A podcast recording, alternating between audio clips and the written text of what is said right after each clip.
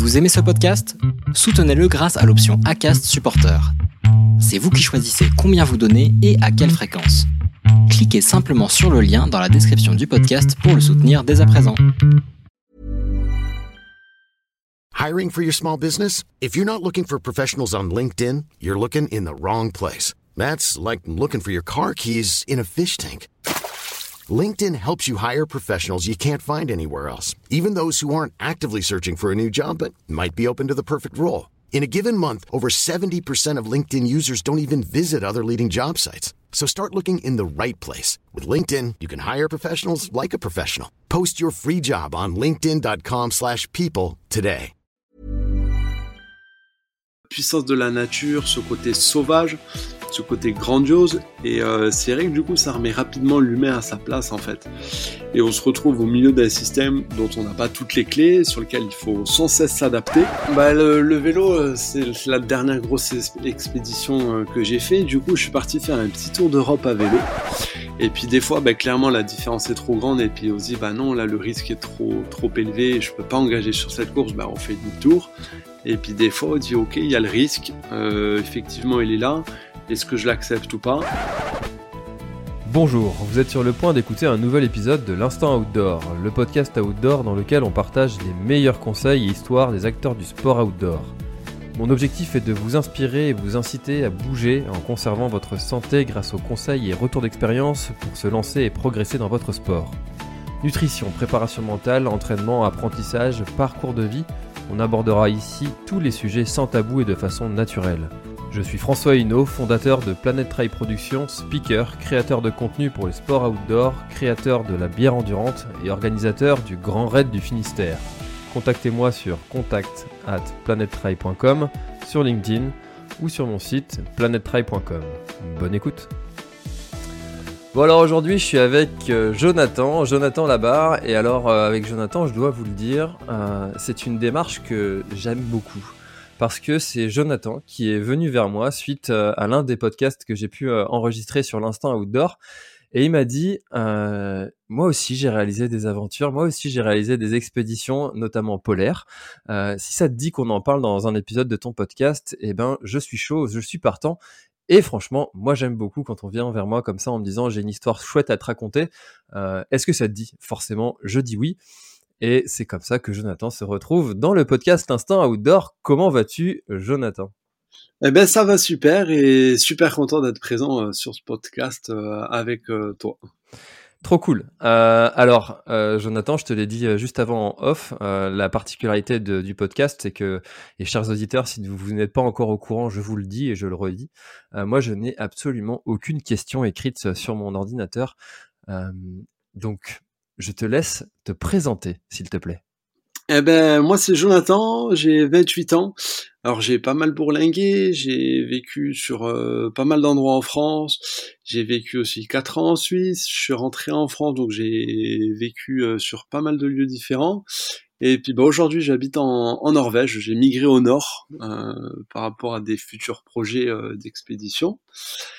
Et euh, ben, j'ai travaillé euh, sur euh, sur plusieurs endroits. Mon dernier euh, poste, j'étais responsable de formation euh, pour tous les pompiers en Suisse. Et euh, du coup, ben, au bout d'un moment, alors j'étais heureux dans mon job et tout ça, hein, mais j'ai eu besoin de nature, besoin de faire autre chose, donc j'ai quitté mon poste. donc je pratiquais déjà pas mal de montagnes, j'avais fait déjà des, pas mal de trek et tout ça, et puis je me suis mis en, en tête de vouloir préparer, commencer à préparer le guide de haute montagne. Donc j'ai commencé à beaucoup m'entraîner en montagne. Et puis bah, après, je suis parti euh, réaliser euh, ma petite, euh, ma dernière expédition en date. Trop cool. Alors qu'est-ce qui t'a donné toi envie de, de, bourlinguer, de bouger comme ça sans cesse? C'était quelque chose qui était ancré dans ta famille ou c'est plutôt toi, tu es un énergumène que le reste de ta famille regarde avec des grands yeux? Alors on va dire sur ma famille proche, donc mes parents et mon frère, alors ils ont bougé un petit peu, mais euh, mais à petite échelle. Et euh, et mais du coup ça m'a entraîné toujours bah, de changer un petit peu de ville à droite à gauche. Et puis bah, les voyages faisant, euh, j'ai fait un voyage, oh ben j'ai envie d'en découvrir plus, donc j'en ai fait un autre et petit à petit, bah, j'ai fait de plus en plus comme ça. Et après, bah, ces voyages, c'est tellement enrichissant personnellement. On apprend beaucoup sur soi, on apprend des nouvelles choses, on découvre des nouvelles cultures, on se challenge. Donc, euh, ouais, non, c'est tout bénef. Et c'est vrai qu'une fois qu'on goûte à ça, bah après, c'est dur de s'arrêter. On, est lancé.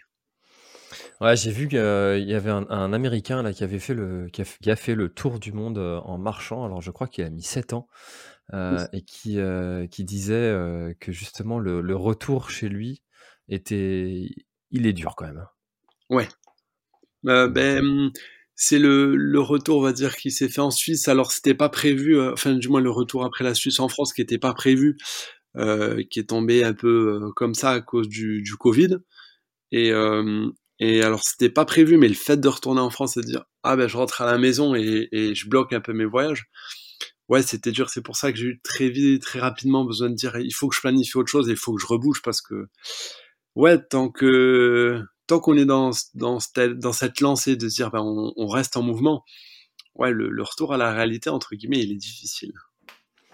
Et alors justement, en fait, ça c'est euh, le fait de rester en mouvement, c'est quelque chose qui fait peur à, beaucoup de personnes, c'est de savoir euh, d'avoir l'incertitude de savoir où tu vas dormir, comment tu vas faire pour manger. Euh, et toi, à l'inverse, c'est euh, de rester statique qui, qui, est plutôt angoissant, quoi, c'est ça? Ah ouais, mais c'en est, c'en est problématique parce que, ouais, si quelqu'un me dit, bah, tu te vas où euh, dans six mois ou dans un an, ou alors pourquoi tu te poses pas? Ah non, moi me dire que, bah voilà, je sélectionne cette ville, que je prends cette maison, que je prends ce boulot. Ah non, c'est, c'est la chose qui m'effraie le, le plus et ce serait le pire pour moi. Mmh. Ouais, c'est quelque chose qu'on retrouve hein, vraiment sur, chez, chez les aventuriers. J'en ai reçu quelqu'un, quelques-uns sur le, sur le podcast et euh, c'est un, un, trait de caractère qu'on retrouve euh, assez souvent. Alors euh, là, tu disais que tu étais en Norvège, ça, ça, tombe bien. J'ai des amis là qui y sont en ce moment. Alors ils écoutent régulièrement le, le, podcast, donc on va parler un petit peu d'eux. C'est Johan de, de Run Actu qui, qui, qui est pendant trois mois là à faire un trip en van avec ses deux enfants et sa femme. Et, la Norvège, c'est un pays qui les a attirés depuis, euh, depuis toujours. Toi, tu y es parce que c'est un pays qui te fascine, parce que c'est le, le, qu'est-ce qui, qu'est-ce t'attire en fait dans, dans ce pays-là? Oh, il y a beaucoup de choses. Ça fait plusieurs années que j'étais très, très attiré par la Scandinavie. Et en 2017, j'ai mis mon premier pied à Stockholm, en Suède. Et ouais, j'avais beaucoup d'attentes, beaucoup d'espoir par rapport à, à, ces pays. Je suis arrivé à Stockholm et ça a été directement le coup de foudre. Et je me suis dit, ouais, c'est vrai qu'il y a quelque chose de différent dans ces pays. Après, je suis retourné en Norvège. Enfin, j'ai été en Norvège. J'y ai été plusieurs fois. J'ai vraiment espéré de fond en comble le pays. Euh, j'ai aussi fait la Finlande. Ouais, c'est vraiment des pays euh, pour lesquels je suis tombé amoureux. Et euh, il y a quelque chose euh, qu'on retrouve pas chez nous dans le sud de l'Europe. Il y a ce côté puissance de la nature, ce côté sauvage ce côté grandiose. Et euh, c'est vrai que du coup ça remet rapidement l'humain à sa place en fait. Et on se retrouve au milieu d'un système dont on n'a pas toutes les clés sur lequel il faut sans cesse s'adapter. Et, euh, et du coup ben, la nature est tellement livrée à elle-même qu'on peut en retrouver toute sa beauté. Que ce soit par rapport au, au climat par rapport au décor. C'est il y a quelque chose de magique et euh, bah, c'est vrai que pour avoir beaucoup exploré euh, euh ces pays, ce côté euh, montagne, ce côté océan, ce côté forêt, ouais, il y a une atmosphère particulière qui est difficile à décrire tant qu'on n'y va pas. Mais c'est vrai qu'il y a un, comment on pourrait qualifier ça, un calme et une sérénité euh, dans ce pays. Et après, euh, ben, j'apprécie aussi beaucoup la, la, culture locale avec les Norvégiens qui sont des personnes très sympathiques. C'est vrai que de premier abord, euh, quand on écoute parler les Français, euh, il y aura une tendance à dire ouais les Norvégiens sont des gens froids, réservés. Mais ayant vécu en Suisse et ayant compris un peu ben, une autre façon, une autre culture, c'est vrai que de me retrouver en, en Norvège, ben, ces gens-là, j'ai l'habitude euh, on va dire, d'entre guillemets, casser la glace au premier abord et de découvrir après vraiment le fond des personnes. Et c'est des gens qui sont vraiment adorables, qui sont disponibles. Et, euh, du coup, ça fait une, ambiance particulière, que ce soit au niveau paysage, au niveau culture. Et c'est un, mix parfait. Et c'est que moi, je me retrouve beaucoup dans ce côté nature qu'il y a ici. Alors, tu nous disais que tu avais euh, fait des expéditions. Est-ce que tu peux, euh, en dire un, petit peu plus et pourquoi avoir choisi de faire ces fameuses expéditions-là? Oh bah c'est, euh, je pense que depuis petit quand même, j'ai toujours aimé ce côté un petit peu aventure, euh, exploration, tout ça.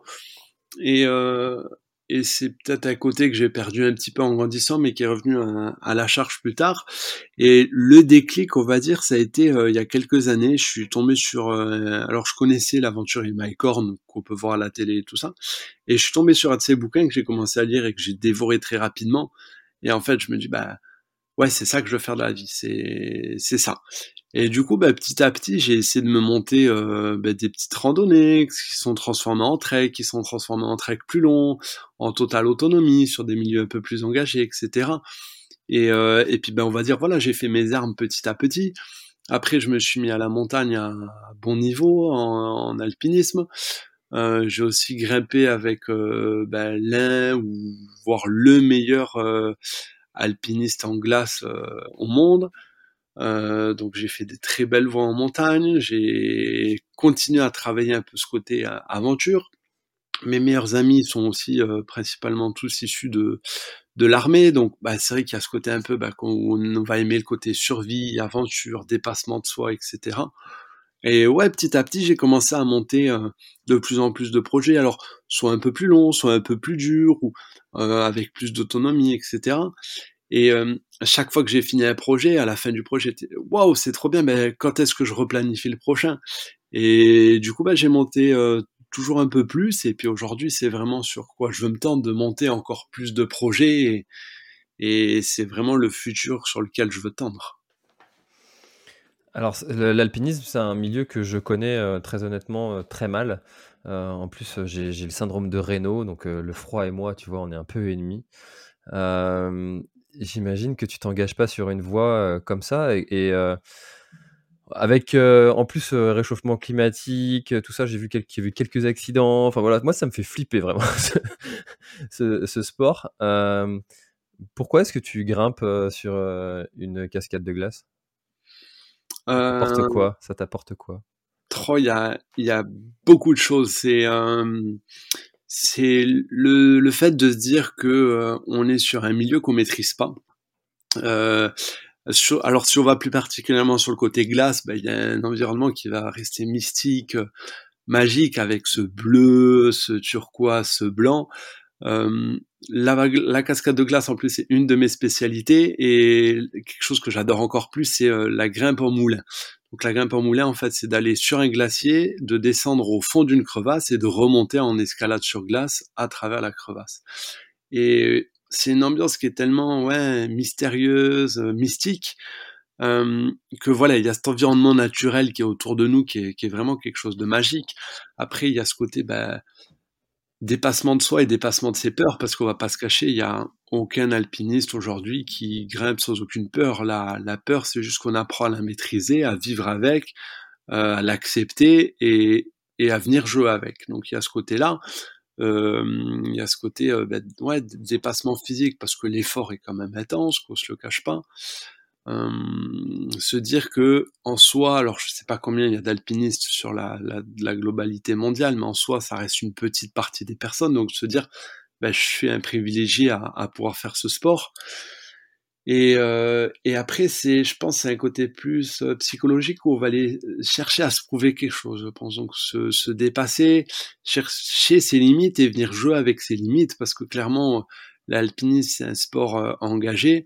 Alors il y a alpiniste et alpiniste. Il y a l'alpiniste qui va aller avec un club ou qui va aller avec un guide et qui en soi va juste suivre et profiter et, avoir ce côté bah, dépassement de soi, euh, euh, plaisir et puis excursion. Et après, il y a l'alpiniste, et pour moi, c'est vraiment ça le cœur de l'alpinisme.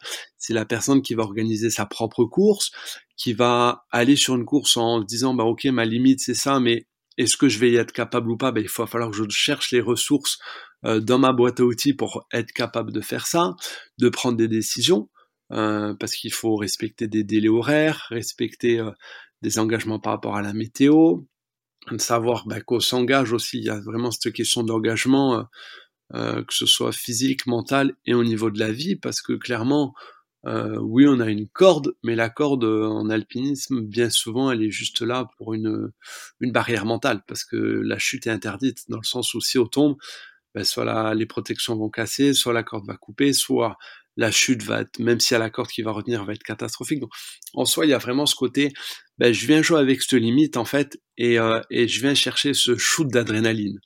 Et, euh, et on, on, est entre le vivant et, et le et le la mort entre guillemets. Et cette limite, quoi, ben, jamais on, on cherche jamais à dépasser, à aller trop loin. Mais le fait de flirter avec cette limite, ça nous rend vivants. Et, euh, et, sur le moment, on est totalement engagé, on pense à rien d'autre, on est à fond, on est focus sur, sur ce qu'on a à faire. Et une fois qu'on a fini, qu'on rentre, il y a une satisfaction qui est, qui est monstrueuse, et ce shoot d'adrénaline qui nous fait dire, bon ben, quand est-ce que j'y retourne, quoi? Ouais, c'est euh, c'est un petit peu, comme tu dis, ce, ce shot d'adrénaline euh, qui, euh, qui, qui est excitant et qui, qui demande qu'à revenir. je recevais, parce que moi, ça m'intrigue beaucoup, ce, ce, ce, genre de. Alors, c'est pas péjoratif ce que je veux dire, mais ce genre de, de comportement, d'attitude, de, d'envie surtout. et Vanessa Morales, que j'ai reçue dans l'épisode 150, qui elle aussi est alpiniste, nous racontait une histoire que euh, et tu vas me dire si tu l'as déjà vécu, ce genre d'anecdote. De, euh, en fait, euh, elle était bloquée avec, avec son chien un moment en montagne, et puis donc elle, elle appelle sa, sa, famille pour lui dire voilà, je, je suis bloqué, il faut qu'on faut qu'on vienne me chercher. Et puis, ben, sa famille, tellement habituée à ce qu'elle ce qu'elle soit par monts et vallées, et, et qu'elle se mette un petit peu en danger, eh ben, elle n'était pas du tout inquiet, en fait. Ils, ont dit, ok, bon, serein, en fait. Ok, bon, écoute, on, on arrive, euh, on fait le nécessaire. Euh, est-ce, que toi, c'est des choses que tu as déjà retrouvées, en fait, et est-ce que ton entourage, euh, finalement, est habitué à, ce que tu sois, finalement, à, deux doigts d'y passer sur chaque expédition? Alors non, parce que j'ai toujours euh, gardé entre guillemets ça secret en fait, où c'est pas quelque chose qu'on doit livrer, euh, que ce soit à, mon père, à ma mère, à mon frère, à mes proches. Euh, je vais faire ma course, mais en soi, je peux pas, je peux pas dire les risques que je prends, je peux pas, je peux pas donner de détails sur ça parce que ce serait pas, ce serait pas juste d'inquiéter indirectement les gens, parce que clairement, quand je vais faire une course, euh, je sais très bien, euh, c'est une décision que je prends face à moi-même et qui peut être jugée comme égoïste, et ça je l'entends complètement, mais je sais que le soir je peux ne pas rentrer à la maison, que c'est une, une, possibilité qui existe, donc du coup, bah, j'ai pas envie de mettre les gens dans l'attente de ça, donc non, j'ai jamais été, euh, j'ai jamais donné vraiment de détails, j'ai toujours été vague, toujours, je suis toujours resté dans le rêve, dans l'émerveillement et dans la beauté, plus que oui, j'ai été engagé, etc. Et j'ai eu plusieurs cartons montagne, dont des gros. Et euh, ben aujourd'hui, je suis encore, euh, je suis chanceux d'être en vie parce que j'ai des cartons où j'aurais pas dû rester en vie. Et clairement, j'ai une bonne étoile cavée sur moi. Et ces cartons, ben, ma famille n'est pas au courant. Je les ai gardés pour moi. Quoi. Donc, euh, et est-ce que nous, on a le droit de les connaître ces cartons? Ouais, ouais, ben, j'ai eu... Bon, mais je pense que ça, c'est dans la vie de chaque alpiniste, d'alpiniste qui est engagé. Euh, on a tous été confrontés à des cartons. Malheureusement, il y en a qui, sont plus là pour les raconter et, d'autres personnes comme moi qui sont là. Mais ouais, j'ai eu euh, un enchaînement. Ben, le, on est quelle année? On est en 2022, donc début hiver 2021, où j'ai enchaîné pas mal de cartons en cascade de glace. Euh, donc j'ai fait une chute suite à un bloc de, de glace qui s'est décroché. Donc j'ai fait un retour sol à plus d'une dizaine de mètres. Et euh, retour sol, c'est euh, tu tombes quoi. Ouais. Ouais, okay. ouais, bah en fait, euh, les, c'est vraiment le bloc de glace sur lequel j'ai grimpé, donc l'espèce de cigare qui s'est écroulé. Donc j'étais à une dizaine de mètres et puis du coup, bah, il s'est écroulé au sol.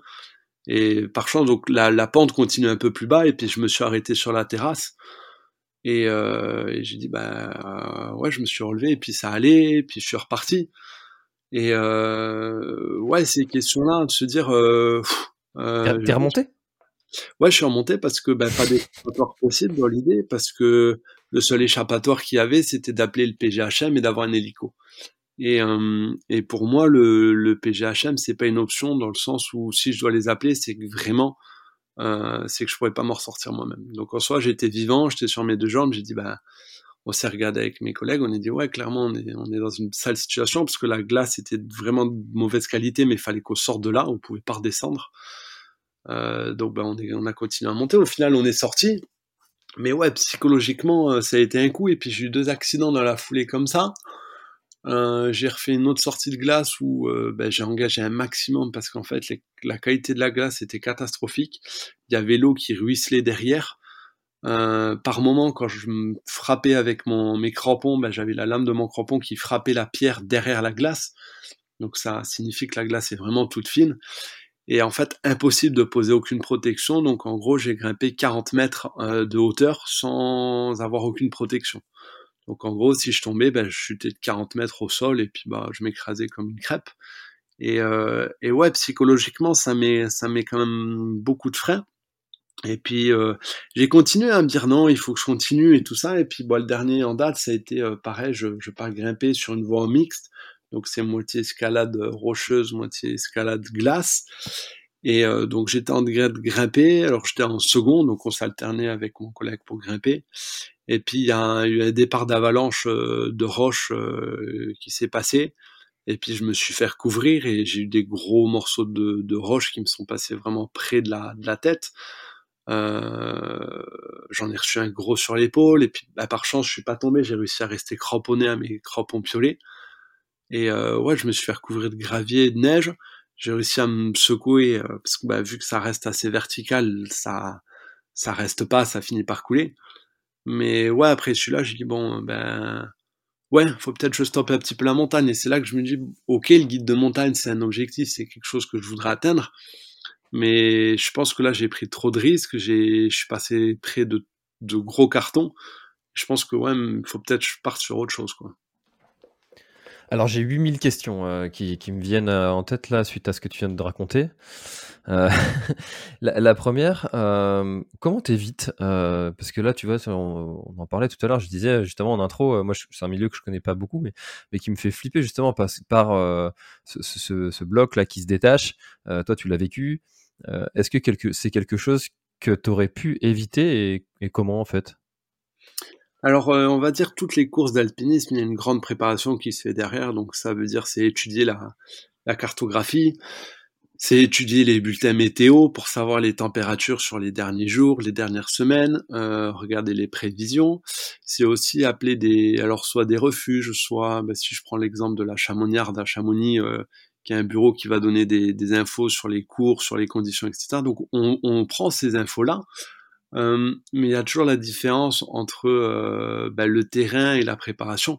Donc on prépare au mieux, et puis une fois qu'on arrive sur le terrain, ben on fait la, la correspondance entre ok ce que j'ai étudié sur le papier et puis ce que je vois là face à moi et puis des fois ben, clairement la différence est trop grande et puis on se dit bah non là le risque est trop trop élevé je peux pas engager sur cette course ben on fait demi-tour et puis des fois on dit ok il y a le risque euh, effectivement il est là. Est-ce que je l'accepte ou pas? Bon ben à, à, décider. Faut faut être conscient de ses capacités. Faut aussi être conscient que la montagne sera toujours plus forte que nous. Donc faut pas avoir peur de dire ben non euh, tant pis je fais demi-tour. Euh, ça arrive, et puis des fois on se dit bon ben j'y vais quand même, et c'est vrai que des fois tout semble en bonne condition, on grimpe, et puis en fait arrivé au milieu de la voie, ah ben en fait les conditions sont dégradées, sont plus du tout comme euh, comme avant. Des fois on peut redescendre, et des fois l'échappatoire est pas possible. Donc euh, malheureusement il y a ça, il y a ce côté en fait de qu'on maîtrise pas tout et qu'à un moment ben, il faut l'accepter ou non. Et après euh, malheureusement il y a quelque chose qui se passe de plus en plus et qui se passera de plus en plus. On a encore eu l'exemple là il y a quelques jours en Italie. C'est malgré euh, toute la préparation qu'on veut, le réchauffement climatique, ben, il impacte beaucoup sur la montagne aujourd'hui. Et euh, ben, on a spermafrost qui fond, donc la roche qui a plus forcément ce côté glu qui, qui, va fixer et du coup ce, cette montagne qui s'effrite quoi. Donc c'est un risque qu'on pourra pas maîtriser, on peut essayer de mettre tout en place pour le minimiser, mais on pourra pas le supprimer. Ouais, c'est quand même euh, quand même un sacré sport. Hein. Euh, et alors la deuxième question que, que, qui me venait, c'est que euh, je suis pompier depuis que j'ai 19 ans, là j'en ai bientôt 35 on est en 2022. Hein, je, pense toujours à ces auditeurs qui nous écouteront dans 10 ans, parce que oui, le podcast existera encore dans 10 ans. et, quand, j'avais 19-20 ans, tu vois, je commençais pompier de Paris, j'avais peur de rien, je pouvais sauter d'un balcon à l'autre sans problème. Aujourd'hui, à, bientôt 35 ans, bah non quoi, hein, je, je, saute plus, ou si je dois le faire, il eh ben, faut que je sois attaché. Il y a, y a, ce côté, euh, ce côté euh, tu, tu vois, en plus maintenant j'ai femme, enfant. Euh, ce côté, tu, tu prends moins de risques avec l'âge venant, arrivant, euh, augmentant. Euh, Est-ce que toi, c'est quelque chose que tu constates ou plutôt l'inverse, avec l'expérience, tu as tendance à peut-être prendre un peu plus de risques? Alors, euh, juste pour rebondir, bah, félicitations parce que je suis aussi pompier, donc euh, bah, connaissant les pompiers de Paris, c'est l'unité d'élite. Euh, donc c'est chouette bah, d'apprendre que tes pompiers discutaient entre eux, justement. J'allais rebondir de quand t'as dit que tu étais formateur en Suisse. je voulais y venir tout à l'heure. Et euh, non, ce risque, il dit, enfin, cette peur, on va dire, euh, elle a elle grandi avec le temps. Et là, je vois, j'ai des, des, des, des, appréhensions et des peurs que j'ai maintenant que j'avais pas forcément avant. Et euh, alors, je la supprime pas totalement, mais du coup, ça change avec le temps. Alors, des choses euh, ben, sur lesquels j'étais capable d'engager avant. Aujourd'hui, je ne suis plus capable, mais par contre, je vais engager différemment. Alors, je prends, je prends peut-être pas forcément moins de risques, mais je les prends différemment. Donc ouais, cette appréhension, elle vient quand même avec le temps. Il y a des choses que je serais plus capable de faire aujourd'hui que j'ai pu faire avant, et puis euh, ben, peut-être avec l'expérience des choses que je n'aurais pas osé avant et que je serais capable maintenant. Et quand tu, euh, quand tu dis une course, euh, c'est pas vraiment une course comme on peut l'entendre euh, dans le sens trail où euh, vous êtes tous à un départ, il faut mettre le, premier arrivé en haut à gagner. Ouais, non, non, alors c'est vrai que ça, c'est un, terme propre à l'alpinisme. Donc, course, pas dans le sens, ben, on a un dossard et puis c'est le premier qui arrive. Non, course, c'est dans le sens, c'est une sortie, c'est une randonnée, en fait. Et j'ai prévu ma randonnée alpine, mais en fait, on appelle ça une course. Mmh, d'accord, c'était pour, euh, pour bien comprendre. Et, euh, et aussi, pour un, terme de, langage, euh, tu as parlé de permafrost. Est-ce que tu peux expliquer juste en deux mots ce que c'est? Parce que peut-être que tout le monde ne, le sait pas. Bah, le permafrost, entre guillemets, c'est mmh, une espèce de, de colle qui est maintenue par le froid et qui vient coller la roche ensemble, en fait. Et ce permafrost qui existe depuis des milliers d'années, et le problème, c'est qu'avec le réchauffement climatique, ben, en fait, cette colle, ce permafrost, ils fond petit à petit, ce qui fait que ben, la roche s'effrite parce qu'elle a plus cette glu pour tenir. Et donc, c'est quelque chose qu'on retrouve en montagne en altitude et qu'on va retrouver après aussi sur les régions euh, un peu plus polaires, quoi. Ouais, donc ça, c'est un petit message pour tous les euh, climato-sceptiques. Euh, toi, tu nous dis, effectivement, il y, a bien des, les impacts Ouais, alors les impacts, je pourrais en parler pendant deux heures, mais euh, je peux en donner un, peut-être celui qui me touche le plus. J'ai grandi dans les Pyrénées. Il y a encore euh, 10 ans, 10-12 ans de ça, on avait les neiges éternelles et l'été, euh, durant tout l'été, à plus de 2800 mètres, on avait ben, les sommets enneigés. Euh, Aujourd'hui, le plus haut sommet des Pyrénées, qui est environ 3400, il n'y a plus de neige du tout dessus l'été, quoi, et on n'a plus aucune neige éternelle. Euh, après, c'est pareil sur les Alpes, on peut en parler pendant des heures, mais non, le réchauffement climatique, il est, il est bien réel. Ça, tu vois, c'est un sujet euh, que, que j'abordais très peu et pourtant euh, la chaîne de, euh, de mes réseaux de base s'appelle La Planète Trail. Tu vois, non, Planète, c'est quand même ce côté. mais j'avais appelé ça comme ça pour dire tout ce qui tourne autour du trail. Je parle de tout ce qui tourne autour du trail et pas trop sur le côté écologique à l'origine. Et, et, là, depuis, depuis quelques. je vais pas me dire que je, je, je, réfléchis à ça depuis plusieurs mois, mais depuis plusieurs semaines, du moins, je commence à avoir une espèce de, de, de déclic de de, réaction et je pense qu'on va tous l'avoir à un moment. Euh, moi, c'est arrivé il y, a, quelques semaines et, justement tous les sujets de, du climat là, ça commence à, faire un peu flipper quoi. Quand tu sais que que ça augmente, ça a augmenté de 4 degrés là en 100 ans, alors que c'est quelque chose qui avait été euh, euh, le, seul, enfin l'augmentation de 4 degrés dernière qui avait fumé l'air glaciaire, bah c'était 4 degrés mais en 20 000 ans. Donc, euh, tu te demandes qu'est-ce que ça va pouvoir faire. Euh, et toi qui, euh, qui, vis dans ces milieux-là, tu dois le, le voir beaucoup plus concrètement encore que moi qui habite en Bretagne. Quoi. Ah ouais, bon, on, peut, on peut le voir, c'est sûr. On peut encore donner exemple la mer de glace à Chamonix cet été qui a pris 3,50 m de, d'épaisseur en moins. quoi. Et puis, non, plus ça va aller, et oui, effectivement, plus ça va être touché. je pense qu'aujourd'hui, euh, sans dire bah moi je suis écolo ou moi je ne suis pas non je pense que bah, on vit tous sur la planète Terre on a tous notre petite euh, empreinte euh, qu'on peut qu'on peut mettre en place. Et oui le réchauffement climatique il est. Alors si on va sur les, les personnes sceptiques oui effectivement le climat le réchauffement climatique est un événement naturel qui devait se produire. Le seul problème aujourd'hui c'est qu'on l'a accéléré. Au lieu qu'il se passe en 10 000 ans bah, il s'est passé en 100 ans Donc non, non, aujourd'hui il y a une réalité et moi oui j'ai envie de jouer mon rôle que je peux jouer pour protéger la planète.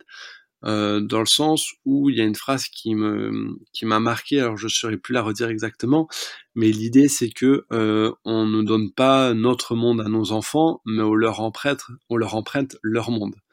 Et le jour où on comprend ça, c'est qu'on on casse ce côté égoïste de dire bah en fait je peux profiter de la planète, et c'est non non je dois prendre soin de la planète pour donner quelque chose de viable à mes enfants.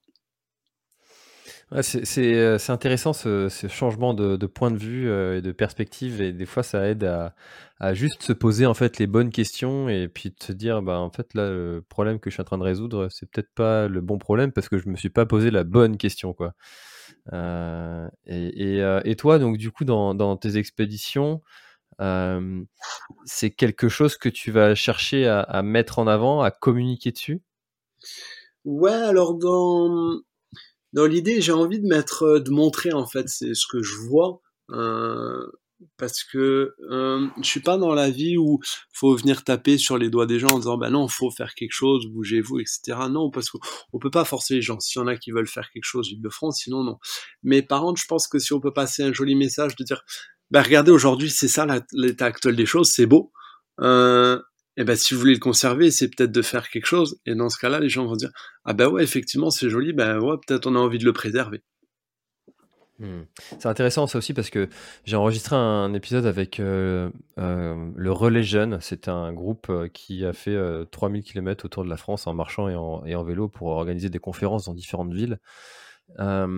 Et, donc je racontais une anecdote de quelqu'un qui en avait strictement rien à cirer de la planète. Et puis il me disait que en fait, il faut accepter qu'il va y forcément y avoir des gens qui en auront rien à cirer et il faut plutôt aller chercher les gens qui sont déjà un petit peu convaincus et essayer de les convaincre encore plus plutôt que d'aller chercher finalement les, presque les causes perdues parce qu'en fait on va dépenser beaucoup trop d'énergie, s'énerver peut-être euh, et plutôt aller aller accompagner ceux qui sont déjà un petit peu convaincus pour savoir exactement qu'est-ce qu'ils peuvent mettre en place pour en faire encore un peu plus ou euh, un petit peu différemment, du moins Ouais, ben c'est toujours pareil. C'est souvent, euh, on a ce côté, on veut imposer notre point de vue aux autres. Donc, euh, parce que pour nous, préserver l'environnement, c'est important, on va les rabâcher aux gens. Ben, faites-le, faites-le. Non, je pense qu'il faut éduquer et puis il faut, faut donner la possibilité en fait aux gens. Faut pas leur dire il faut que tu fasses ça. Non, c'est leur dire écoute, aujourd'hui ça c'est une bonne idée et, euh, et puis juste leur, leur dire voilà c'est une bonne idée et puis les gens par eux-mêmes vont réfléchir et il y en a oui effectivement bah oui bah, c'est une bonne idée mais je m'en fiche je veux pas de ça et d'autres ah effectivement j'avais pas je connaissais pas ça ou j'avais pas pensé à ça ah bah ouais ça me fait réfléchir et en fait c'est euh, faut juste donner la clé faut donner la possibilité aux gens en fait mais faut pas venir leur dire il faut que tu fasses comme ça non c'est fais tes choix je t'ai juste donné des éléments et puis après tu prends tes décisions. Ouais, c'est intéressant comme manière de communiquer. Et je pense qu'on peut tous s'en inspirer sur les, sur les différents sujets qui nous tiennent à cœur. Parce qu'effectivement, comme tu dis, on a, on a, on a tous des, causes en fait qui. et ça, j'ai mon beau-frère qui, qui a une bonne phrase pour ça. Il dit choisis ton combat et choisis le bien parce que parce que tu pourras pas être partout forcément et c'est le cas de, de, tout le monde en fait.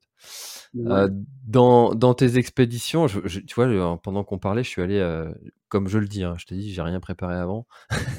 je, suis, je suis allé sur ta page Insta, euh, du coup, et, et je vois que tu es, tu pratiques en fait différents sports. Donc tu nous as parlé d'alpinisme, mais tu as aussi un petit peu baroudé en vélo.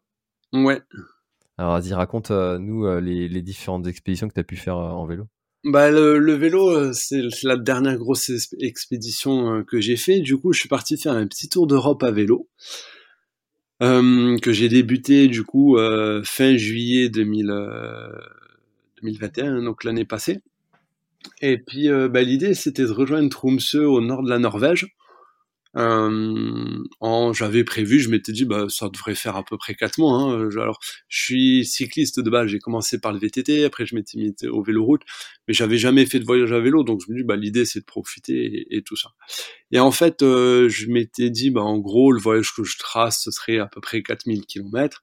Puis finalement, je suis parti vraiment en mode voyage que j'ai transformé en mode plus euh, exploit sportif, qui s'est fini en finale en expédition. Et euh, donc dans l'idée, au final, j'ai fait neuf pays. Donc j'ai fait euh, la traversée de Suisse, France, Luxembourg, Belgique, Pays-Bas, Allemagne, Danemark, Suède, Norvège. Au final, j'ai fait euh, 7300 km. J'ai fait 45 000 mètres de, de dénivelé positif. Et du coup, j'ai fait ça en totale autonomie, donc avec mon vélo. Euh, donc le vélo, les bagages, la nourriture, l'eau, tout ça, j'arrivais à un total de 60 kilos. Donc ça faisait quand même beaucoup à tracter. Et puis donc j'ai fait ça vraiment en totale autonomie. Donc j'ai fait toutes mes nuits sous temps, tout sous hamac, euh, au début de l'été parce que les températures étaient encore bonnes. Euh, j'étais autonome au niveau de ma nourriture et puis ben vu que j'ai bourlingué pendant un petit moment, ben, je suis arrivé euh, en Suède où c'était le début de l'hiver et puis ben, j'ai fait j'ai rejoint après j'ai fini à Suède et puis j'ai rejoint le nord de la Norvège durant l'hiver et la nuit polaire.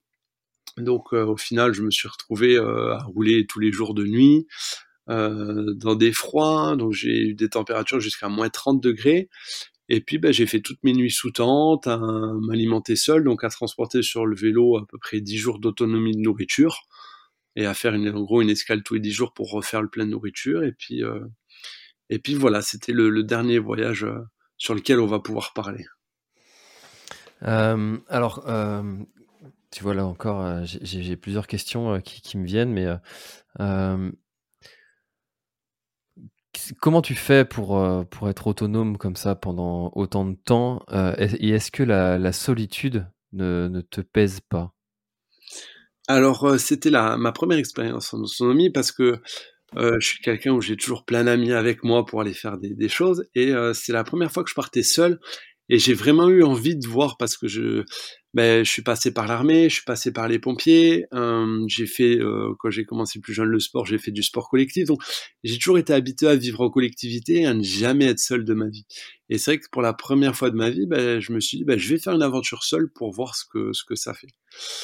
Et, euh, et je pensais que ça allait être difficile et, et peut-être long. Et au final, bah, j'ai fait mes, mes, mes quatre mois et demi de voyage seul. Euh, et au final, ça a été très bien. Et, euh, et hum, le fait d'être seul, j'ai été confronté à moi-même, à bah, les jours où j'ai un coup de mou, bah, il faut que je me botte les fesses tout seul pour pouvoir me secouer et puis aller au bout parce que j'ai personne pour me motiver, parce que j'ai personne pour m'aider. Euh, et puis ouais, non, cette totale autonomie de me dire, ben voilà, je fais ma vie avec ma tante, ma nourriture, et puis je fais tout en pleine nature.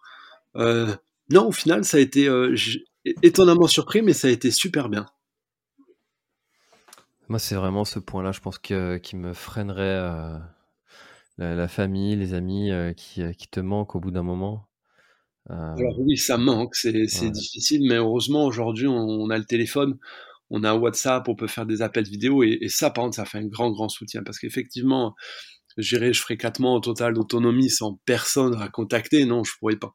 C'est vrai qu'aujourd'hui, grâce au téléphone, toutes les semaines, on peut donner des nouvelles et oui, il y a, y a ce côté, euh, il y a ce côté ouais famille qui reste et amis qui est quand même derrière.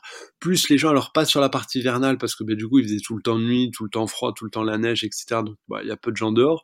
Mais sinon sur le reste du voyage, j'avais euh, bah, les gens qui étaient interloqués par mon vélo en me voyant tout seul, qui venaient me parler. Donc j'ai toujours eu un petit peu de compagnie. Je me suis jamais senti seul pendant le voyage. Ouais, ça c'est quelque chose aussi que j'avais entendu dire, c'est que justement, en fait, quand tu fais une expédition euh, euh, en vélo, euh, contrairement à si tu fais un road trip en, camion ou tu as ce côté, ce côté un petit peu peut-être vulnérable. Je sais pas si c'est à cause de ça, mais et les gens viennent vraiment vers toi en fait. Ah mais c'est exactement le mot. Tu es vulnérable, tu es livré à toi-même et en fait vu que tu es, tout seul, ben, tu es beaucoup plus ouvert et à même d'accepter une aide autour et les gens, tu sais, si t'es deux, les gens vont pas venir vers toi parce qu'ils vont dire, bah, c'est bon, ils peuvent se débrouiller. Mais tu vois quelqu'un de seul, tu as naturellement envie, tu as ce côté communautaire de l'humain, de te dire, bah, il est tout seul, est-ce que je peux faire quelque chose pour lui? Et puis, ah, ça passe par un petit sourire, ça passe par un bonjour, ça passe par, hey, raconte-moi ton voyage, et puis, ah, c'est, c'est, fantastique. C'est, ça pour moi, ça a été ce, ce, ce voyage aussi, c'était une, une richesse humaine qui était incroyable à vivre.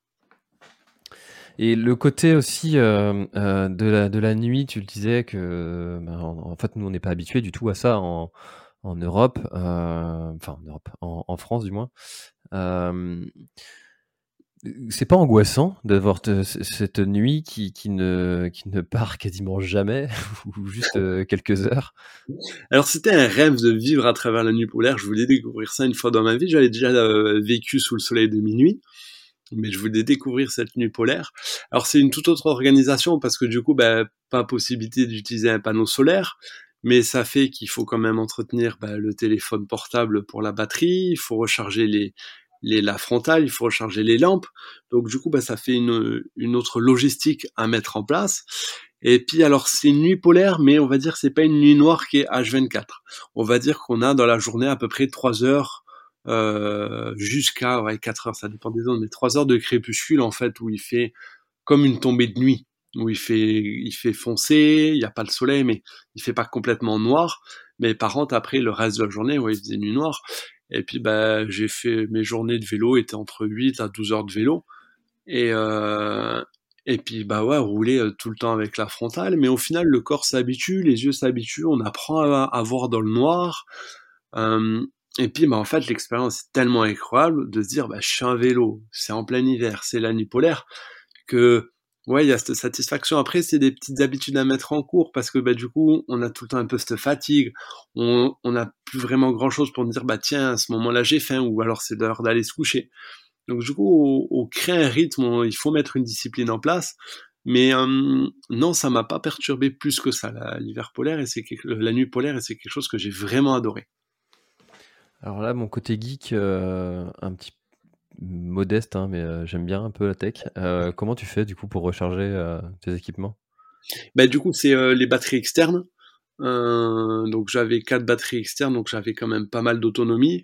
Bah, le téléphone en soi éteint, à utiliser qu'en cas de secours. Donc en gros, je faisais un point tous les trois jours à un ami pour dire ben voilà ma position est là, parce que j'avais aussi mis en place un, un, plan de secours vu que j'étais en totale autonomie dans l'hiver.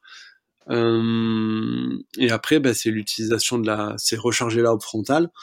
Après, qui consomme pas tant que ça. Hein. En soi, la lampe frontale, je la rechargeais une fois par jour et puis je pouvais l'utiliser entre 8 et 10 heures sans aucun souci. Euh, et après, ben, une fois de temps en temps, tous les 10 jours, quand je faisais mon point pour, euh, pour acheter la nourriture, ben, je faisais recharger autant que je pouvais mes batteries pour repartir en autonomie. Et est-ce que durant cette expédition, qui est quand même assez longue, il y a des moments où tu en as eu marre et tu t'es dit euh, Putain, pourquoi je suis là euh, La flemme, euh, je pourrais être peinard là, comme, comme mes potes, en train de regarder une série sur Netflix. Qu'est-ce que je me fais chier, quoi? je, je, grossis le trait exprès, hein, volontairement, mais. Ouais, c'est quelque chose qui peut arriver, hein, clairement. Euh, par chance, je l'ai, je l'ai eu qu'une seule journée du voyage. La, la première partie du voyage, entre guillemets, jusqu'à la Norvège, c'était plaisir tous les jours, même s'il y a des jours où j'ai eu des tempêtes de vent, des tempêtes de pluie. Je me rappelle encore d'une journée au nord du Danemark j'ai roulé, euh, j'ai dû rouler, je sais pas, 7-8 heures avec un vent de face à 100 km heure. Donc clairement, sur le vélo, je faisais à peu près entre 8 et 10 km heure. J'avançais pas et l'effort était euh, euh, énorme.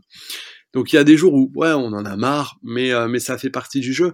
Et il y a un moment, après, après tant de temps, surtout bah, avant, avant de partir à, à vélo, j'avais quand même, via mon entraînement en montagne, j'étais entre 40 à 45 heures de sport par semaine. Donc le corps est habitué. Et au final, il y a au bout d'un moment où ça devient une partie de toi, ce qui fait que tu es fatigué, t'as pas envie, mais en fait, il y a ce besoin d'aller se mouvoir et, de faire ce sport. Donc en soi, ben, je montais tous les jours sur mon vélo, même si j'avais mal aux fesses, même si j'avais pas envie, même si j'étais fatigué, et je réfléchissais pas. En fait, c'était se mouvoir. Mais par contre, oui, il y a eu un, gros craquage moral euh, sur le nord de la Norvège, où j'ai passé... Euh, la, la pire, euh, ouais, la pire journée du voyage. J'ai fait 135 euh, km euh, en 14 heures, en 14 heures de vélo face à tempête de neige, tempête de vent avec une grosse journée froide. Et ouais, là, ça a été très compliqué moralement parce que je pars, je fais les 20 premiers kilomètres, puis j'étais à bout de force. Vraiment, j'étais à bout. Euh, j'avais la tempête de neige, c'était compliqué d'avancer, donc je fais une petite pause, mais vraiment court, parce qu'en soi, avec le franc, on, peut pas s'arrêter. C'est, ça s'arrête 2-3 minutes maximum, et puis il faut repartir. Donc je prends ces 2-3 minutes, je regarde ma carte, voir à peu près où je me situe, je me dis, bon, il faut que je reparte. Et puis je repars, mais avec vraiment beaucoup de douleur, sans aucune envie. Et puis j'avais juste envie de me dire, ben, vu que c'est la tempête de neige, c'est très compliqué d'avancer, ben, je me mets sur le côté, je mets ma tente, et puis s'il faut que je reste un jour ou deux, le temps d'essuyer la tempête, ben, je vais attendre sous la tente, quoi. Mais en fait, il, il fait tellement froid et puis c'est tellement dur moralement et de se dire bah si j'ai un pépin, il y a personne qui peut venir me chercher, je suis vraiment tout seul au milieu de rien. Bon allez non John, bouge-toi, motive-toi, remonte sur le vélo et puis roule. Et je roule et je roule et je roule et je passe ma journée comme ça, les kilomètres qui avancent pas, euh, les étapes qui avancent pas. En fait, c'était vraiment une catastrophe. Et puis ouais, j'arrive euh, à la fin de la journée, je pense j'arrête de rouler vers 23 heures, donc euh, j'avais roulé j'ai eu deux, trois, j'ai eu trois heures de journée dans la nuit, dans la, trois heures de luminosité dans la journée. Puis le reste du temps, j'ai roulé sous la nuit. Donc, ouais, la journée qui avance pas, quoi. Et puis, ouais, je suis arrivé à me dire, pourquoi je fais ça? Pourquoi je m'inflige autant, autant de douleurs, autant de difficultés morales, physiques? Je me suis tapé de la neige toute la journée, je suis trempé, j'ai froid, j'en peux plus. Pourquoi je fais ça? Et ouais, cette journée, a été très, très compliquée. Et, euh, et ouais, moralement, j'ai craqué, j'avais envie de rentrer. Je me dis, pourquoi je m'affiche ça Je suis pas venu pour ça, en fait. Et j'ai dit, bon, ben, la nuit porte conseil, donc j'ai laissé passer la nuit, et puis le lendemain matin, ben, j'avais pas envie. Euh, mais j'ai dit, il faut que j'avance. Donc j'ai avancé un petit peu, je me suis posé à un endroit, j'ai fait une journée sous tente, j'ai fait ma journée off à attendre.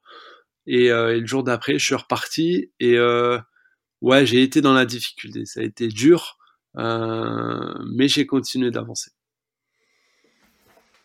Ça, c'est euh, quelque chose qu'on retrouve euh, dans, le, dans trail et l'ultra-trail, où tu as ce moment où tu arrives à un, ravito et puis tu n'as pas envie de repartir parce que tu es dans un gymnase chauffé. il suffit que toi, tu sois en pleine nuit, que dehors, il fasse un temps pourri. Et tu te dis, bah, je fais juste un ravito, mais il faut repartir. quoi. Et bien souvent, il y en a qui repartent pas. Et c'est là l'importance d'avoir son, fameux pourquoi. Pourquoi je suis là, pourquoi je suis venu, pourquoi je me suis inscrit? Euh, à cette course, à ce. Pourquoi est-ce que toi, tu as pris ce départ de cette expédition? Et, du coup, c'est quoi ton, ton pourquoi à toi? Alors pourquoi? C'est super intéressant. Et je vais reprendre l'exemple de Mike Horn parce que pour moi ça c'est un des plus grands aventuriers au monde. C'est c'est celui qui m'a inspiré c'est celui qui m'a donné envie aujourd'hui de me pousser de, de créer ces expéditions. Euh, il a une phrase qui dit, euh, alors je reprendrai pas la phrase exactement, je me rappelle pas, mais dans l'idée c'est c'est pas la motivation qui nous pousse à réaliser un objectif, c'est la discipline. Et pour moi, j'ai jamais été d'accord avec cette phrase. Je disais, mais c'est pas possible parce que sans motivation, tu peux pas avancer. T'as beau être discipliné, c'est pas possible. La motivation, c'est elle qui te tient. Et j'étais en désaccord avec sa phrase jusqu'à ben, cette fameuse expédition à vélo où j'ai beaucoup repensé à cette phrase. Et je me suis dit, ben, effectivement, j'ai plus aucune motivation j'ai plus envie d'aller. C'est dur, je souffre, j'ai froid, j'ai faim, j'ai, mal, j'ai. Pourquoi je suis là-dedans? Je suis tout seul en galère. j'ai plus aucun plaisir. Mais en fait, j'ai, ben ouais, la discipline tous les matins de me lever, d'avoir mon rituel à faire mon déjeuner, à faire fondre la neige pour avoir de l'eau, à replier mon équipement, replier ma tente, recharger le vélo, repartir, rouler, etc., etc. Et en fait, c'est, réel. C'est que la motivation, elle dure un elle dure tant qu'on a l'énergie, tant qu'on a le côté euh, nouveauté, euh, tant qu'on a ce côté bah ouais ça va être chouette une fois que je vais l'avoir atteint, etc. Mais en fait dans la durée on peut pas garder cette motivation et la seule chose qui fait avancer c'est la discipline. De se dire ok ben je dois, je peux pas me mentir à moi-même, j'ai un objectif, j'ai une discipline, il faut que je l'applique chaque matin et puis j'avance. Quand tu prends conscience que la, motivation, c'est un sentiment, euh, et comme le, comme euh, euh, tu vois, la joie, t'es pas tout le temps en train de te marrer. Hein. Il y a des fois où tu es en train de, pleurer et que ça passe, et ça revient, et ça repasse. Et ben la motivation, c'est pareil. Tu as des moments où tu vas être ultra motivé, tu vas avoir la patate, tu vas, tu vas vouloir soulever ou grimper toutes les montagnes. Et puis ben après, ça redescend quoi. Alors tu es obligé justement d'avoir ces rituels, euh, ces, automatismes qui sont mis en place. Et, euh, toi, tu nous l'expliques très bien, en fait, que tu avais ta petite routine du matin et, puis c'était parti. De, comment tu vis en fait Parce que là, tu nous, tu nous parles d'expéditions qui durent très longtemps, mais peut-être qu'il y en a parmi nos auditeurs qui, qui vont se dire ah, J'aimerais bien faire ça, mais moi j'ai j'ai un loyer, j'ai euh, j'ai plein d'engagements de, financiers. quand tu fais des expéditions comme ça, il y a toujours cette recherche aussi de, partenaires qui, qui, est forcément liée parce qu'il faut bien le financer, tout ça. Comment est-ce que tu gères tout ce, tout ce sujet de, de, du financement? Bah, le financement, c'est toujours un, un, moment compliqué, on va dire, de l'expédition, parce que il y a, y a deux moyens de financer. Il y a un apport personnel et puis il va y avoir un apport extérieur à ça. Euh, donc oui, effectivement, alors si on part sur deux trois semaines, c'est quelque chose de, de, facile à gérer. Mais c'est vrai que si on part sur plus long, euh, ben, il faut, faut penser à pas avoir d'attache ou du moins à minimiser ses attaches. Moi, j'ai aussi construit ma vie autour de ça. J'ai pas de, j'ai pas de prêt. Euh, j'ai un appartement que je peux quitter comme je veux. Enfin, je veux dire, je, je fais vraiment en sorte d'avoir le moins d'attaches possible pour pouvoir être souple. Euh, mais sinon, ça, ça veut dire aussi mettre beaucoup d'argent de côté. Euh, alors oui, peut-être que bah, plutôt que de choisir d'aller sortir au restaurant, bah, je vais mettre cet argent de côté une fois pour me dire, bah voilà, pour ma prochaine expédition, bah, je mets un peu d'argent de côté. Donc, ça fait partie de choix. Et après, il y a aussi le côté euh, bah, sponsor. C'est vrai que par rapport à, mon projet, j'avais fait quelques demandes de sponsors et par chance, euh, j'ai eu deux sponsors euh, qui m'ont apporté un grand soutien. J'ai eu Hortlib qui m'a euh, offert toutes les toutes les sacoches du vélo. Donc j'avais mes deux sacoches avant, le sacoche guidon, mes deux sacoches arrière, le sursac par dessus.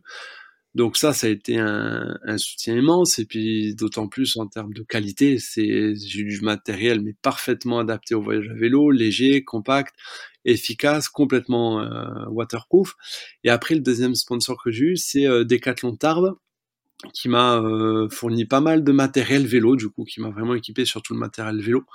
Donc du coup, ben ça, ça aide beaucoup. C'est une reconnaissance de se dire, ben j'ai une entreprise qui croit en mon projet, qui croit en moi, qui me soutient euh, et qui, qui, qui, me donne les moyens de faire ça. Et du coup, ils reconnaissent mon travail. Et euh, du coup, c'est super. Et oui, il faut, en fonction des expéditions, ouais, les sponsors sont, sont d'une grande aide.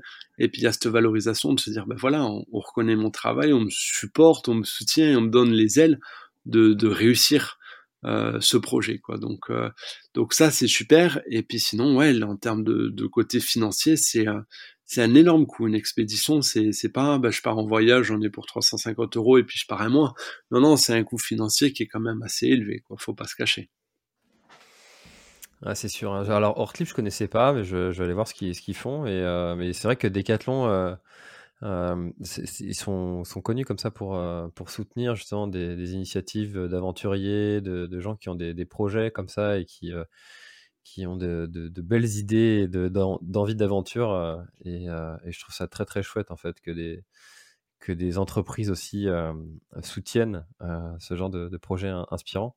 Est-ce qu'il y a une, une aventure, un projet un truc qui te fait absolument rêver et si, si tu ne l'as fait pas dans ta vie, tu te diras j'ai raté ma vie. Oh, euh, alors ce serait, mais alors, alors peut-être pas vraiment en mode expédition, mais plus en mode aventure. Euh, ce serait de voyager à travers le monde. C'est euh, c'est vraiment un objectif que j'ai de d'explorer le plus de pays, de voir beaucoup de choses. Et et ouais, si euh, j'arrive euh, papy à 60 ans et que je me dis bah, bah en fait j'ai vu 10 pays et puis j'ai pas fait plus que ça, non je serais déçu. Donc je j'ai vraiment envie d'explorer le plus de, de, de contrées possible. Je pensais que tu allais me dire euh, aller faire le K2, l'Everest. non, après parce que en termes de, de projets d'expédition, je suis en train de les monter et, et je sais que je vais les faire c'est pas, c'est pas, j'aimerais, non, c'est, je le, je le planifie pour de vrai. Du coup, j'ai pas trop ce côté, ah, peut-être je vais pas le faire et du coup, je serais déçu de pas le faire parce que c'est pas une option. Je veux, c'est vraiment des objectifs que j'ai, euh, comme la traversée de l'Islande, la traversée du Groenland. Euh, j'aimerais aussi réaliser une expédition kayak le long de la côte ouest du Canada. Enfin, j'ai beaucoup, beaucoup de projets que je suis en train de monter. Hein. Et, euh, et du coup, je sais que je vais, je vais me donner les moyens de les faire.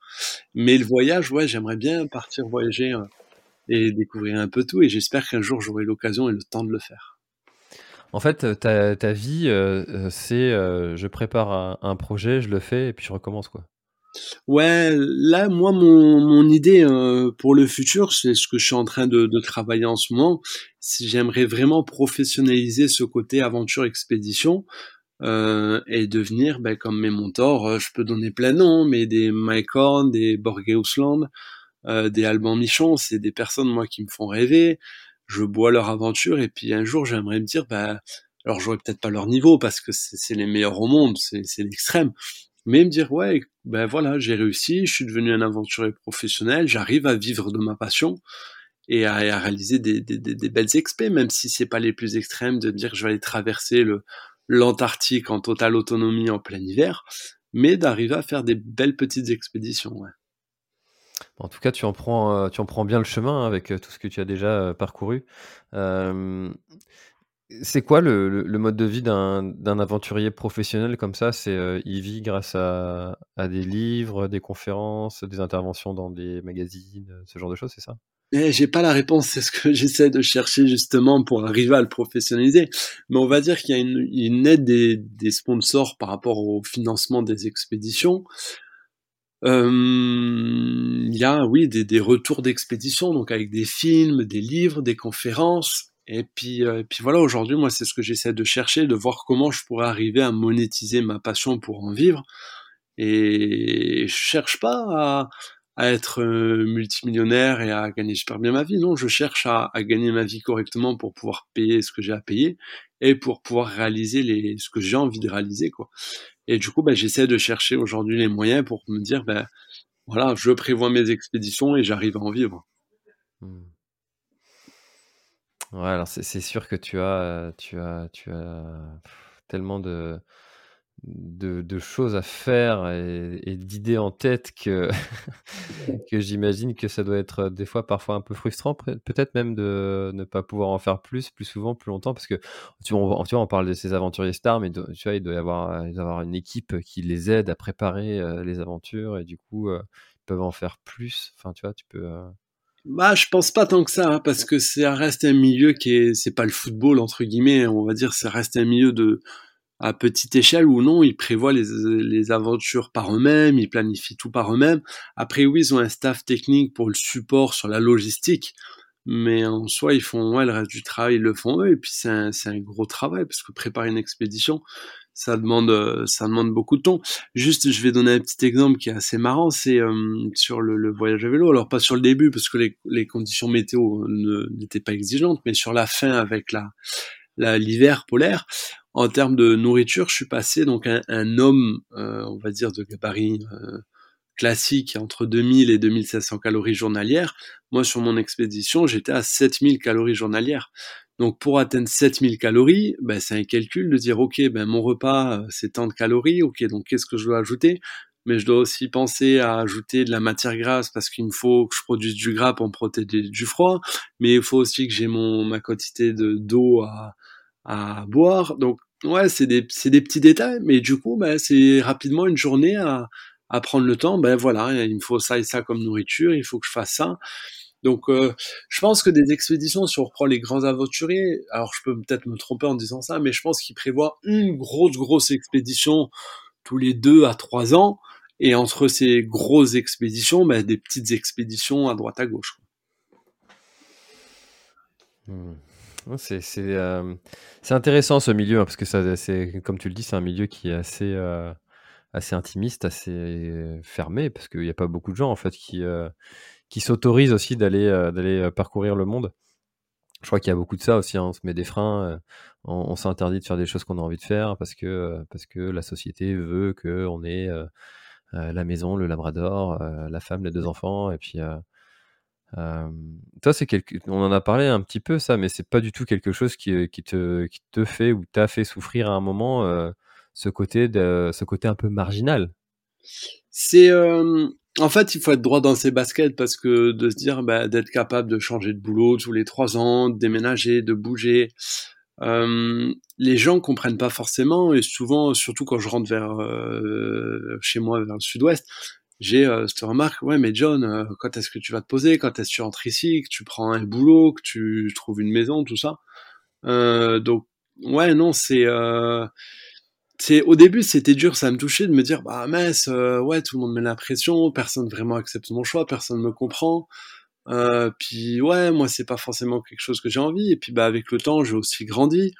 Et j'ai commencé à me mettre droit dans mes baskets, à me dire, ouais, effectivement, il y a cette pression sociétale mais aujourd'hui, c'est pas quelque chose qui me correspond. Et puis en fait, bah, j'ai qu'une vie et j'ai envie de vivre cette vie comme je veux. Et euh, bah, par chance, j'ai aussi une copine qui, qui me suit dans, qui me suit un peu partout dans mes aventures, donc ça c'est chouette. Mais euh, mais ouais non, c'est c'est pas évident. C'est faut accepter de prendre sa décision et après rester aligné avec sa décision. Et une fois qu'on a ça, on est ok. Mais effectivement, c'est pas évident parce que bah oui, mais t'as 30, si t'as 30 ans, il faut que tu sois marié, que tu aies le projet d'avoir des enfants, que tu aies un animal de compagnie, que tu acheté une maison. Donc ouais, il faut casser un petit peu ça. Après, il y a de plus en plus de gens qui le font. Euh, et, au final, on peut être heureux même sans vivre forcément dans ce schéma.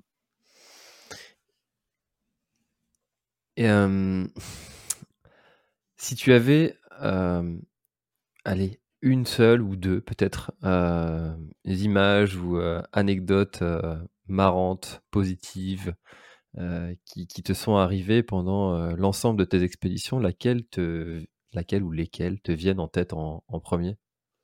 Oh là là, là, froid comme ça. ouais, c'est pas préparé celle-là. Hein. ah ouais, non, et puis je, pourrais avoir tellement d'exemples en, réfléchissant un peu. Euh, alors, tu veux une anecdote drôle ou? Ce que tu veux, c'est ton moment, tu choisis. Euh, allez, alors je vais en raconter une qui m'est arrivée ben, pendant le voyage à vélo, qui m'a, m'a vraiment, vraiment touché. Euh, donc j'arrivais à, Oslo, je m'arrête un petit peu, je pense j'étais à ouais, 15 km d'Oslo, puis je m'arrête avec le vélo, je sors ma carte pour regarder si j'étais sur la bonne route, tout ça. Puis je vois un monsieur qui me passe à côté, puis qui commence à me fixer. Donc en soi, j'étais pas étonné parce que j'avais l'habitude que des gens s'arrêtent et me fixent parce que le vélo était gros et puis ben et puis ben j'étais tout seul comme on en a parlé avant. Mais je vois qu'il me fixe, donc je commence à engager la conversation avec lui en anglais. Puis je vois qu'il n'arrive pas vraiment à me répondre, donc j'insiste un peu en anglais. Puis au final, je comprends qu'il parle pas anglais. Bon, je me dis, donc on commence un petit peu à communiquer avec des gestes, mais je le sens insistant dans le sens où il voulait vraiment discuter avec moi. Donc bah, je prends le temps d'essayer avec des gestes, tout ça. Au final, je comprends qu'il est polonais, qu'il habite pas très loin d'ici, puis qu'il vit en Norvège. Et puis euh, on essaie de communiquer, et puis au bout d'un moment, il me dit de le suivre. Et en soi, bah, c'est contre-instinctif de suivre un étranger. C'est ce qu'on nous a appris depuis enfant. Et je me dis, bon, allez, bah, je vais le suivre, je vais voir. Et euh, donc je le suis, donc il me demande de le suivre à un moment, donc on marche côte à côte. Il essaie de communiquer tant bien que mal, donc on n'arrive pas à se comprendre, donc c'est avec des gestes, patati patata.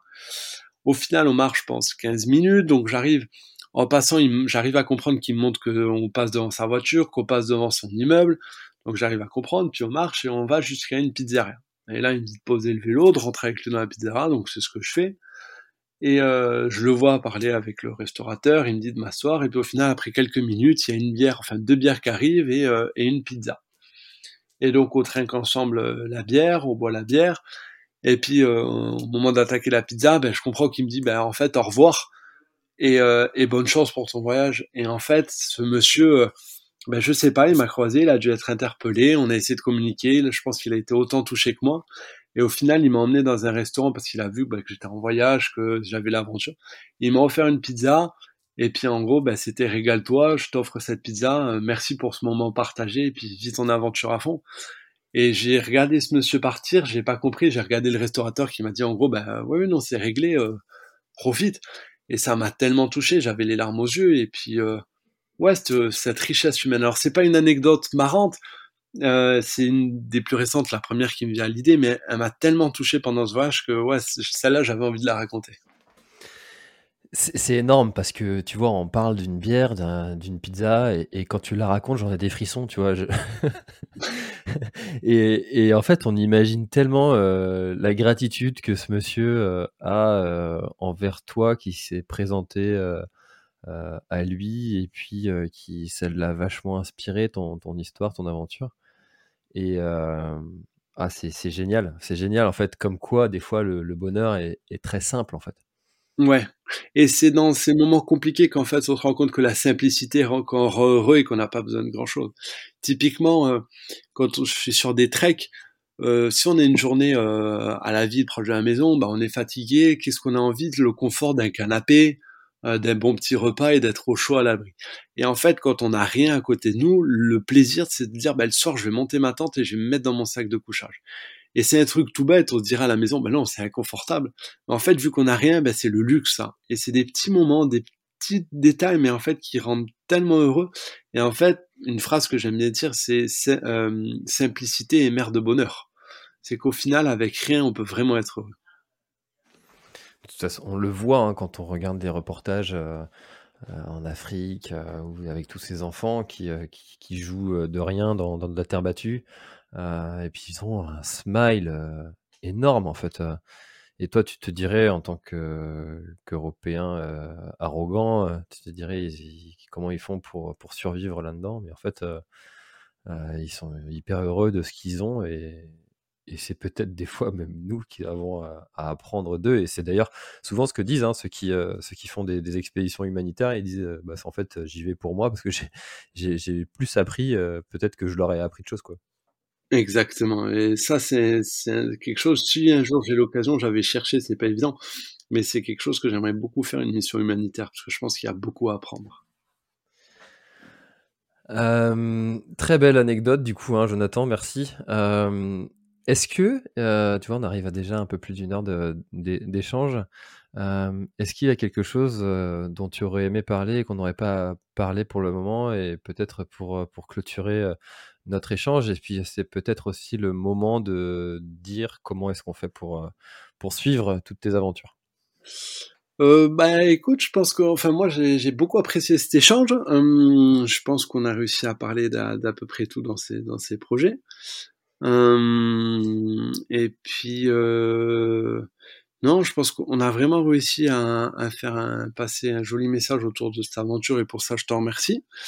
Et, euh, puis ben, pour me suivre sur mes aventures, donc euh, ben, actuellement je me mets en sorte de travailler là-dessus hein, pour développer par rapport à mes projets euh, futurs de, de professionnaliser ce côté aventure.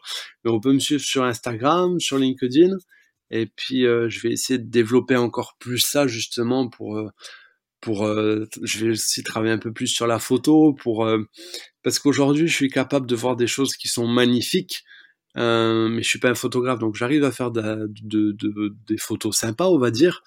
Mais j'ai vraiment envie de travailler encore plus sur ça pour justement faire passer ce message, parce que c'est un message que j'ai beaucoup reçu sur mon Instagram pendant mon, mon voyage à vélo.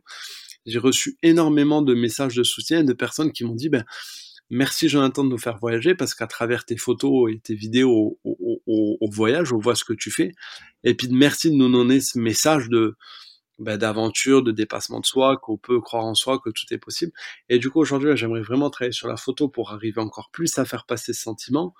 Et du coup, oui, on va, on peut me suivre sur Instagram et, prochainement, euh, je pense que je mettrai, j'essaierai de faire en, de mettre en place un site, internet et tout ça.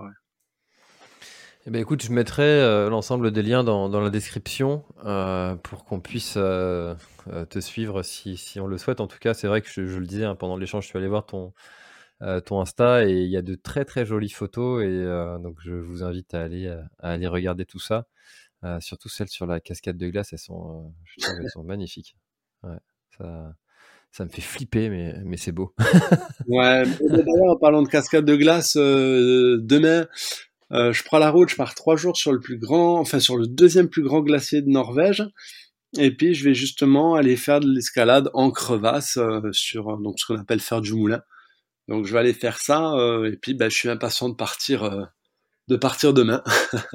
faire du moulin, c'est quoi? Donc faire du moulin en fait c'est faire donc on marche sur le glacier puis dès qu'on voit une crevasse profonde, on descend en rappel dedans, on va au fond de la crevasse et puis on remonte en escalade sur glace. Quelle idée. c'est une sensation qui est incroyable parce qu'on est sous terre, sous glacier, on a le bruit de l'eau, on a le bruit du craquement de la glace, et puis on, est dans un univers qu'on ne maîtrise mais absolument pas du tout. Et du coup, c'est vraiment une sensation qui est immense. Et euh, en fait, c'est ce côté où, on sent lui-même est vraiment miniature, et aussi on n'est rien au milieu d'une immensité. Et du coup, on est à notre place et, et on vit quelque chose que la nature nous donne. Et c'est un cadeau qu'elle nous fait, et en fait, c'est le sentiment de ce qu'on reçoit, il, il est, le sentiment est décuplé. Je suis tellement jaloux. J'aimerais. non, quand je dis quelle idée, c'est pas du tout euh, arrogant et euh, parce que parce que j'aimerais beaucoup être en capacité de faire toutes ces expéditions, mais je pense que mes doigts, ils, ils me diraient euh, là mon gars, c'est pas c'est pas une bonne idée ton histoire. Euh, mais en tout cas, ça doit être, euh, ça doit être sublime et, magnifique euh, à vivre. Je, je, te crois sur parole. Alors après, c'est vrai que j'ai, je sais que ce que tu as, c'est un, un, souci qui est, qui est, très difficile à gérer. Mais euh, si jamais, pour info, donc moi j'ai donc il y a, je pense trois ans, j'ai j'ai j'ai eu des gelures aux mains. Euh, et puis bah, aujourd'hui, j'ai mes mains qui sont très sensibles, euh, même si j'ai totalement récupéré mes doigts. Euh, dès qu'il commence à faire un petit peu froid, mais même s'il fait pas, si on n'est pas en négatif ou quoi, dès qu'il commence à faire frais, je peux très rapidement perdre la sensibilité de mes mains et perdre le contrôle de mes mains et il me faut plusieurs heures avant de les réchauffer. Et sur mon expédition là à vélo, j'ai aussi attrapé des gelures aux pieds et j'ai aussi gelé la, la cornée euh, d'un œil. Donc bah, c'est des, des soucis qu'on peut avoir, mais malgré ça, c'est des éléments, bah, si on apprend à les gérer, qu'on a le bon équipement, et puis bah, si vraiment tu as un gros souci, c'est de limiter l'exposition.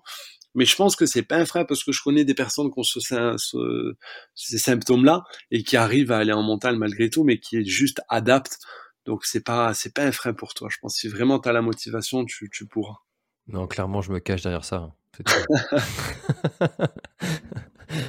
non, non, parce que effectivement, quand euh, tu vois, sur un ultra, j'étais resté bloqué euh, 4h30 euh, alors c'était à 2000, 2002 je crois d'altitude. C'est pas un froid extrême, en plus il n'y avait pas beaucoup de vent, pas de pluie, rien. Mais quand même, il y en avait certains qui avaient bien plus froid que moi, donc donc je me cache peut-être derrière tout ça. non, non, mais, bon, je, je suis pas assez tête brûlée pour, pour, pour ces trucs-là. J'aime bien rester sur le plancher des vaches. Euh, merci beaucoup euh, Jonathan pour euh, pour ce moment de partage et d'échange. En tout cas, moi je me suis je me suis abonné. enfin, je sais même pas si j'ai encore cliqué sur abonner, mais si c'est pas fait, je vais le faire. Et merci beaucoup pour pour pour toutes tes expéditions. Je te souhaite le meilleur et puis bah écoute, tiens-nous au courant et et n'hésite pas à repasser quand tu veux sur le podcast quand tu auras quand auras gravi l'Everest ou K2 tout ce qui te fait envie. Euh, tu, seras reçu ici avec grand plaisir. Voilà. Merci beaucoup, Jonathan. Un grand merci à toi. C'était un plaisir partagé. Et puis, ben, j'hésite pas à revenir vers toi euh, dans le futur parce que je suis déjà en train de mettre en place les prochaines expéditions pour les réaliser prochainement. Et j'ai un défi pour toi, de, un gros gros défi, attention, hein, euh, c'est, ça n'a rien à voir avec tout ce que tu as pu faire, tiens-toi bien. Euh, j'organise le Grand Raid du Finistère, 166 km, 4500 de dénivelé positif. Je, je, te défie de venir le faire euh, un jour. Ok, ben écoute, j'ai trail là sur, que je vais faire, je pense, d'ici deux semaines. Alors, c'est pas autant de kilomètres, c'est 26 km, mais 3500 de D+. Donc, du coup, ce sera un, un bon entraînement pour le raid du Finistère, alors. Top. Allez, merci Jonathan, à bientôt. À bientôt, merci. Merci d'avoir écouté cet épisode de l'Instant Outdoor. J'espère qu'il vous a plu. Si c'est le cas, même si ce n'est pas le cas, abonnez-vous pour ne rater aucun épisode. Parlez-en autour de vous et laissez-moi un commentaire sympathique sur Apple Podcast, c'est ce qui m'aide le plus à remonter dans les classements. N'hésitez pas non plus à le partager à chacun de vos contacts dans le sport. Chaque nouvel auditeur intéressé est une victoire. Si vous avez besoin d'un speaker pour votre événement, d'un contenu pour votre marque, d'une bonne bière artisanale bretonne, d'infos sur le Grand Raid du Finistère, n'hésitez pas à me contacter à l'adresse contact at planettry.com. A bientôt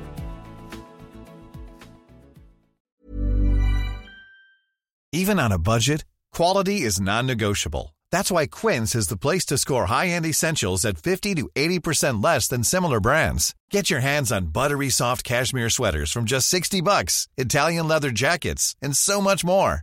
And the best part about Quince, they exclusively partner with factories committed to safe, ethical, and responsible manufacturing. Elevate your style without the elevated price tag with Quince. Go to quince.com slash upgrade for free shipping and 365-day returns.